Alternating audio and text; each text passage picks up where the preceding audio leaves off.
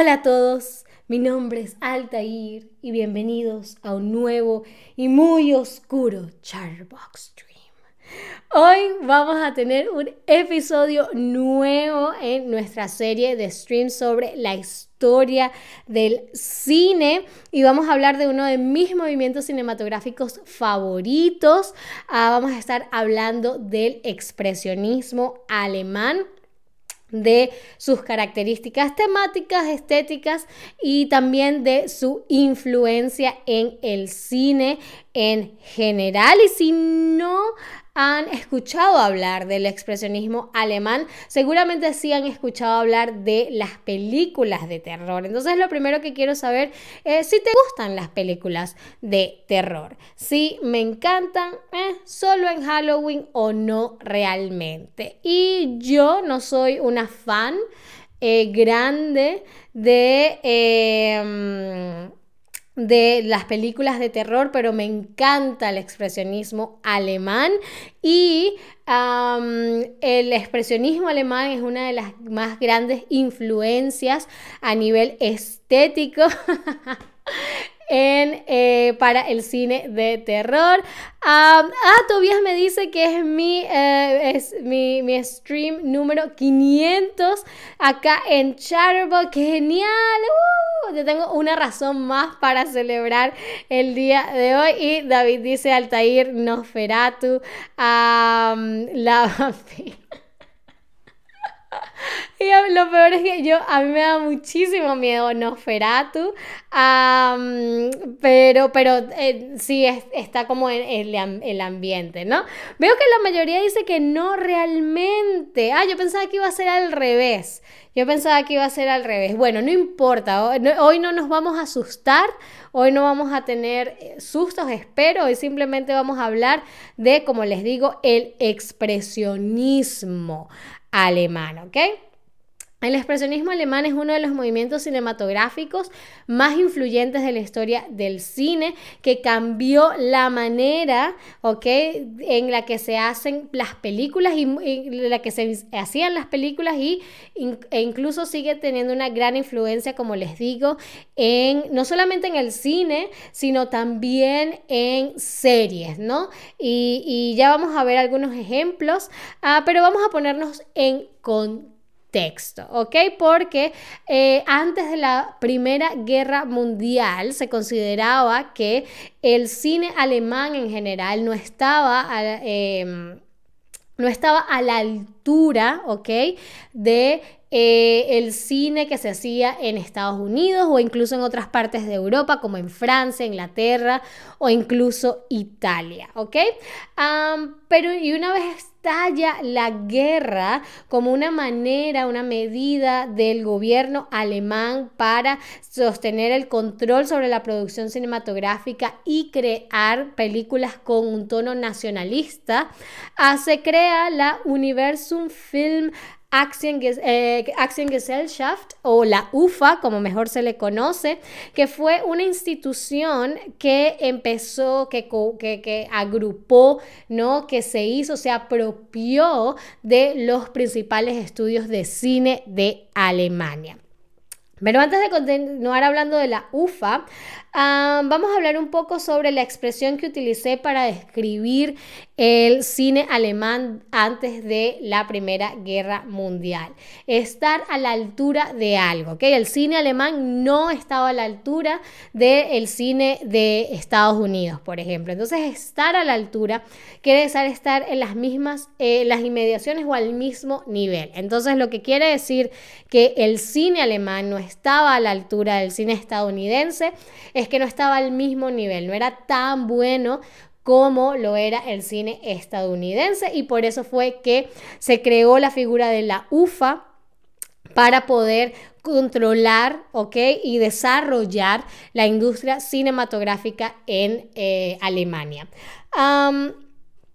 muy a pesar eh, de, em, de, la, de, la, derrota que sufre Alemania en la guerra, lo único no quiero decir positivo, pero lo, lo, lo, un, un, lado brillante de alguna manera que se vivió en Alemania es que eh, durante la guerra, como el, propósito era crear muchísimas películas que incentivaran el, el, el, sentimiento nacional, la industria cinematográfica en Alemania creció y se desarrolló muchísimo, para el punto de que eh, para el final de la Primera Guerra Mundial, Alemania era el único país de Europa capaz de competir con Hollywood, ¿ok? Porque en todos los demás países, obviamente, la producción cinematográfica no era la prioridad y muchos estudios incluso se eh, fueron destruidos y Alemania y la UFA era el único eh, institución de alguna manera que podía estar en la capacidad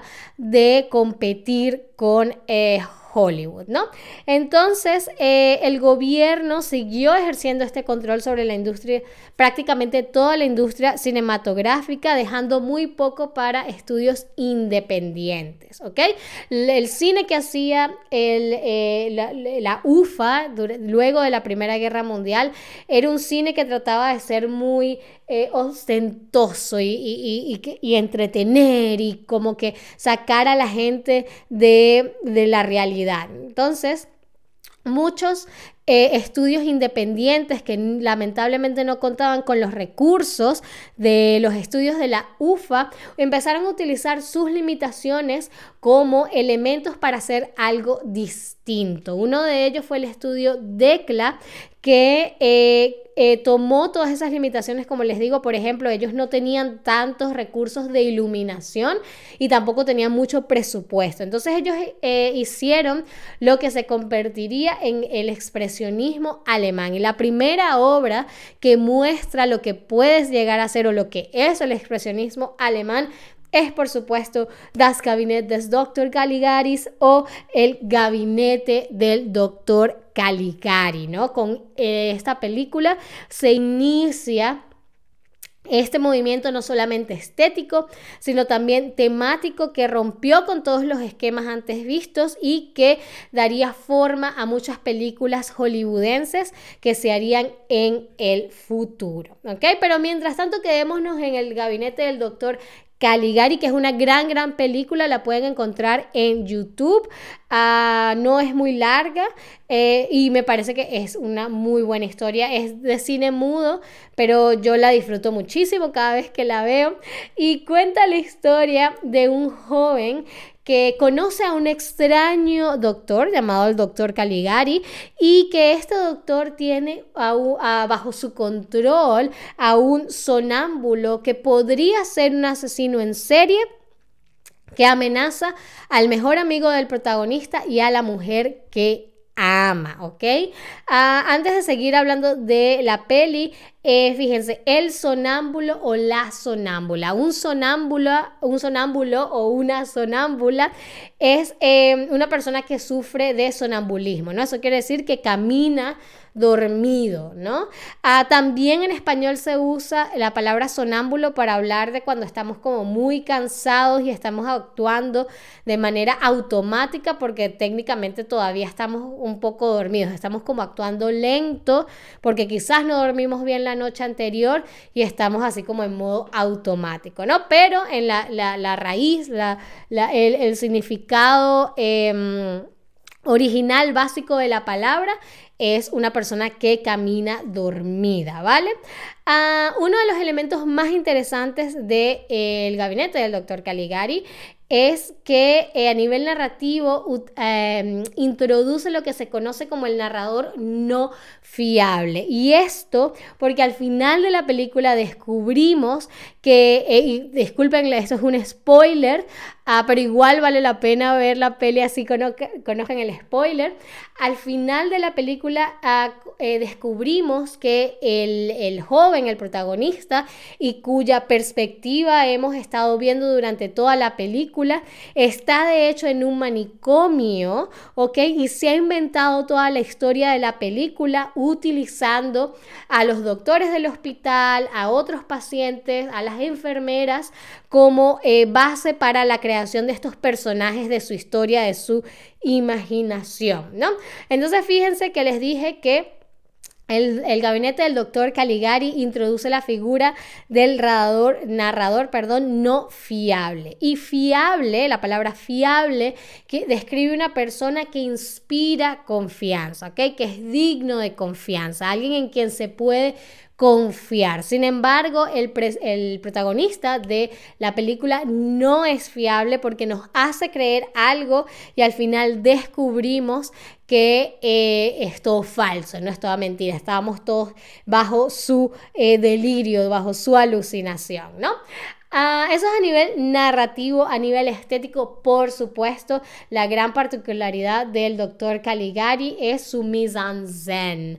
¿ok? La mise en scène es un término en francés que se utiliza en el cine para describir todo lo que, todos los elementos que están frente a la cámara, ¿ok? Eso quiere decir la luz, el bloque, la manera en la que se mueven los personajes, el vestuario, el maquillaje, ¿ok?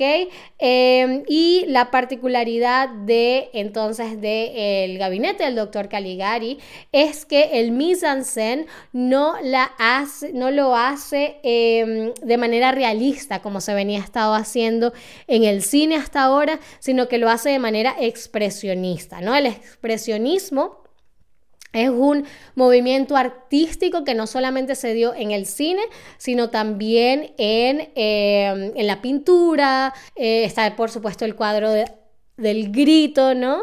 Que es una gran muestra del expresionismo eh, pictórico, también en la literatura, la arquitectura. Entonces, el, cine expresionista toma esos elementos poco realistas de los otros movimientos, de las otras expresiones, de los otros medios y los aplica al cine. Esto quiere decir que los sets se veían em, eh, em, deliberadamente artificiales, ¿no? Eran pintados, eh, los edificios eran distorsionados y las formas eran exageradas, el maquillaje, por supuesto, para reflejar el estado mental de los personajes. El expresionismo alemán sirve como eh, metáfora del el trauma que vivió o que sentía la sociedad alemana luego de la Primera Guerra Mundial. ¿ok? Em, entonces, eh, no sé si podían ver en Em, en, la lámina anterior, en la fotografía anterior, cómo se ve que los sets son dibujados, ¿ok? Eso no es un, techo real, un piso real, perdón, un, edificio real, todo está pintado y eso era intencional, ¿vale? Eh, es importante destacar que el doctor Caligari, así como muchas otras películas del expresionismo alemán, no fueron exitosamente eh, eh, exitosas a nivel comercial al momento de que se publicó.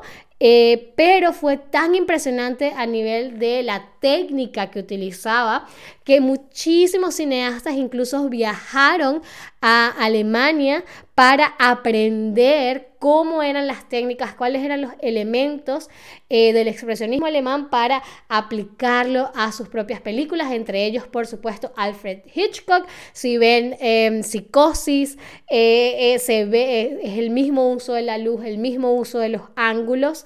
Em, así que sí, fue muy, muy, muy em, eh, influyente, ¿no? Otras películas del expresionismo alemán son, ya, ya David mencionaba una, Nosferatu, ¿no? Nosferatu es una de las películas yo creo que más que a mí más miedo me da, a mí me da muchísimo miedo Nosferatu y también por supuesto está Metrópolis de Fritz Lang. en cuanto a su influencia en, en movimientos un poco más eh, contemporáneos o, muchos años después está por supuesto el film noir.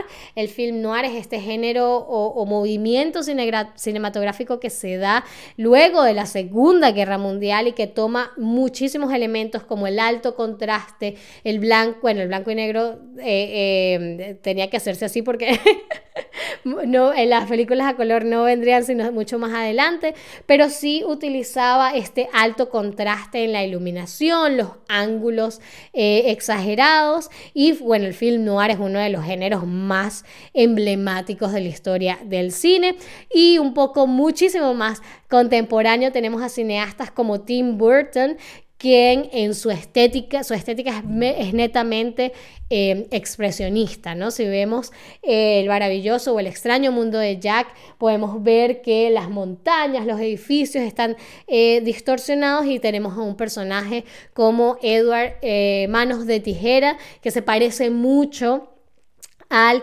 personaje del sonámbulo del gabinete del doctor Caligari. Muy bien. Y eso fue todo lo que les traje por hoy eh, del, eh, sobre el expresionismo alemán. Ahora, por supuesto, es momento de hacer una rápida ronda de quizzes para saber que me han estado prestando atención. Espero que sí. nuestra primera eh, pregunta es, ¿un sonámbulo es una persona que sueña mucho, camina dormido o duerme demasiado? Un sonámbulo es una persona que sueña mucho, camina dormido o duerme demasiado. Un sonámbulo. Dijimos que el doctor Caligari tenía bajo su control a un sonámbulo, es decir, tenía bajo su control a una persona que soñaba mucho, a una persona que caminaba dormido o una persona que dormía demasiado. Muy, muy, muy bien. Un sonámbulo es una persona que camina dormida. Muy, muy, muy, muy bien. Y la manera en la que aparecen todos los elementos frente a la cámara en una película es conocida como pan u chocolat, escenario o mise en scène. ¿Cuál de estos tres términos mencionamos eh, anteriormente para hablar de la manera en la que está la iluminación, el vestuario, la manera en la que se mueven los personajes? Em, los sets, la, la utilería, etcétera. Muy, muy, muy, muy bien. Por supuesto, la mise en scène, eh, que en español muchas veces se le dice puesta en escena, ¿no? Ah, a ver, ¿y cuál de estos es un elemento estético del expresionismo alemán? Eh, los sets distorsionados, las escenas bien iluminadas o la representación realista. ¿Cuál de estas tres opciones es un elemento estético del expresionismo alemán. Los sets distorsionados, las escenas bien iluminadas o la representación realista.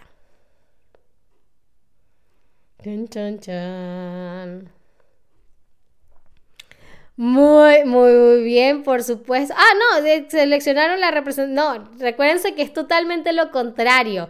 Ellos no hacen una representación realista del el mundo, más bien es todo lo contrario. Los sets están distorsionados, ¿ok? Las paredes están dobladas, eh, las montañas están como eh, rotas, es toda esa representación surreal del mundo, ¿vale? A ver, luego tenemos que cuando dos cosas están al mismo nivel, decimos que están a la misma altura, al mismo radio o a la misma distancia. Habíamos dicho que eh, antes de la Primera Guerra Mundial, el cine alemán no estaba a la misma altura, al mismo radio o a la misma distancia del cine estadounidense. ¿Cuál es la expresión que utilizamos para decir que algo está o no está al mismo nivel de otra cosa? Estar a la misma altura, estar al mismo radio o estar a la misma distancia. Mismo nivel, misma altura. Estar a la altura de algo es estar al mismo nivel de algo, ¿ok? Eh, altura, nivel, ¿vale? Eh, ¿Qué cineasta contemporáneo muestra gran influencia del expresionismo alemán en su trabajo. ¿Será Wes Anderson? ¿Será Steven Spielberg? ¿O será Tim Burton? A ver, es un cineasta que ha dirigido películas como eh, El cadáver de la novia, Sleepy Hollow, muchas películas, no quiero decir demasiado obvias, Sweeney Todd, Miss Pelgrim, creo que es el nombre de esa película. A ver, eh, Edward, el hombre manos de tijera, por ejemplo, un director que trabaja mucho con Johnny Depp. Hablamos de Tim Burton. Tim Burton es un cineasta cuya estética es muy, muy, muy similar a la del expresionismo alemán. Y la última pregunta del stream, ¿una persona fiable es alguien que presta sus cosas, en quien se puede confiar o que siempre llega temprano? Una persona confiable es alguien que presta sus cosas, alguien en quien se puede confiar o que siempre llega temprano. ¿Qué es una persona fiable? Hmm, de fiar. ¿Ok? A ver, a ver, a ver.